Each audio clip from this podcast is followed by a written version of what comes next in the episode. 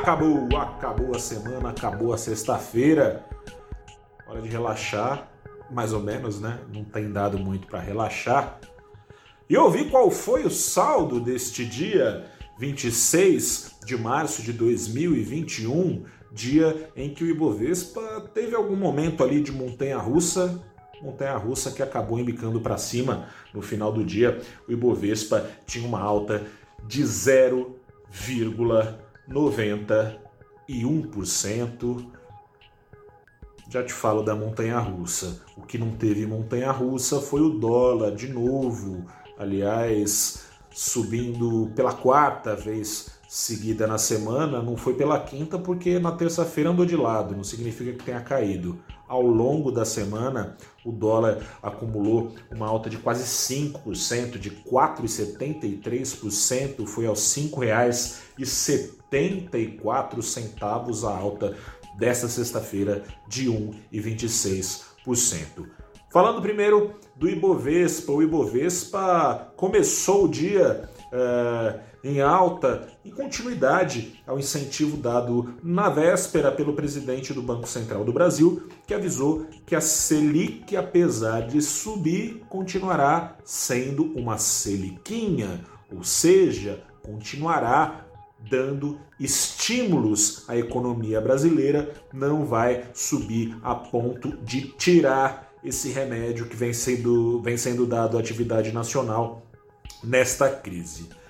Esse incentivo ganhou a somatória de um outro baita incentivo, afinal de contas, há problemas vários com o Brasil, mas o maior deles e gerador hoje de boa parte dessa lista enorme de problemas é a pandemia. E brasileiros, incluindo aqueles que foram operar no mercado, acordaram com a notícia de uma vacina 100% brasileira, a Butanvac vacina desenvolvida pelo Butantan, que os mais. É, como eu posso dizer aqui, os mais engraçadinhos têm chamado para o desespero do presidente Jair Bolsonaro de Doriavac, vacina do Butantan 100% nacional, que foi anunciada pela manhã e que o Butantan vai pedir para começar a fazer, a Anvisa vai pedir para fazer testes já aqui no Brasil não é para amanhã, né? Demora alguns meses aí.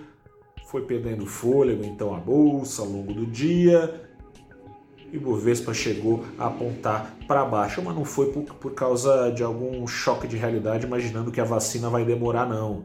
É porque o orçamento aprovado, embora foi aprovado, finalmente, 2021 começou com o governo no fiado, no calar quase das horas do último trimestre do ano, enfim, há um orçamento aprovado. Essa aprovação em si trouxe algum ânimo, claro, aos investidores, mas como já apontava desde cedo a alta, que era algo comedida e foi se acelerando do dólar ao longo do, do dia, esse orçamento não é nenhuma maravilha não e ficou ali com ares de peça de ficção, como não muitas, é, como muitas vezes acontece aqui no Brasil, o problema é que tem um teto de gastos que o governo precisa cumprir.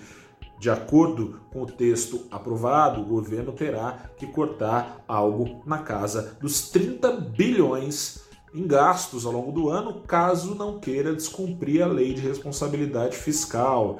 É difícil, né? É difícil, ainda mais nesse momento de pressão por mais gastos contra a crise que é brava é, existe ainda uma pressão adicional da própria conjuntura política. Naturalmente, aqui no Brasil, em geral, o incentivo do político é o de gastar mais, como em boa parte do mundo, mas aqui no Brasil em especial e historicamente, ainda mais é, em ano pré-eleitoral, caso desse ano aqui de 2021, em que a popularidade do governo anda abalada. Essa sensação de risco foi é, um incentivo importante para o dólar acelerar a sua alta ao longo do dia, também para as taxas da curva de juros brasileira que andavam em baixa apontarem para cima de ponta a ponta, mais a ponta curta, mas a ponta longa que apontava para baixo com esse alívio da assinatura do orçamento acabou embicando também um pouquinho para cima o investidor está desconfiado, está desconfiado que o risco fiscal não foi é, solucionado com a aprovação do orçamento. Gato escaldado tem medo de água fria. Mas, eis que o Ibovespa conseguiu sair do Campo Vermelho que visitou nas últimas horas de pregão com a ajuda do exterior, uma baita ajuda. Vale Petrobras. A Petrobras, aliás, chegou até a bater lá embaixo, voltou depois a subir e a Vale subiu ainda mais quando os índices da Bolsa de Nova York, que já subiam, aceleraram os ganhos, essa maré positiva do mercado global dessa sexta-feira ajudou o Ibovespa, portanto, a ir para cima, apesar dos pesares nacionais. Sobre vacina, aliás, é uma boa notícia, né? Ainda que de afogadilho, ainda que tenha ficado de uma forma esquisita, né? O governo disse que foi coincidência, mas o ministro e astronauta Marcos Pontes foi chamado pelo presidente às pressas no Planalto hoje à tarde, saíram da reunião, a turma anunciando outra vacina. É, fica a dúvida do porquê não foi anunciada antes, então, né? É, afinal de contas, justamente no momento que o governo está com essa popularidade é, pressionada e pressionada não só é, pela oposição também à estabilidade do governo, mas pela própria situação. Nessa semana teve presidente da Câmara prometendo um remédio amargo contra o governo caso continue em sua é, gestão negacionista da crise. 300 mil mortes, mais que isso depois, um ano depois, o governo parece está mudando de postura. Não apaga as mortes, mas pode evitar outras ainda. Que o incentivo seja eleitoral. Ao fim e ao cabo, o que importa é a gente ter vacina. Tomara que mais vacinas como essas surjam para nos acalmar, mas sobre esse enrosco todo, pandemia, revisão, ó, revisão de PIB, momento é complicado aqui no Brasil. Sobre esse momento complicado, converso na próxima segunda-feira no programa Abrindo, os Trabalhos, sempre toda segunda-feira às oito e meia da manhã, nas redes sociais do Valor Invest, no nosso site. Converso com Alexandre Espírito Santo, professor do IBMEC Rio de Janeiro e economista-chefe da Orama. Converso também com Álvaro Frasson, ele é economista do BTG Pactual Digital.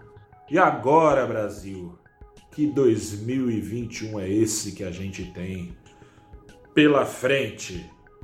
Desejo a você agora um bom fim de semana, bom descanso. A gente se fala segunda-feira às 8h30.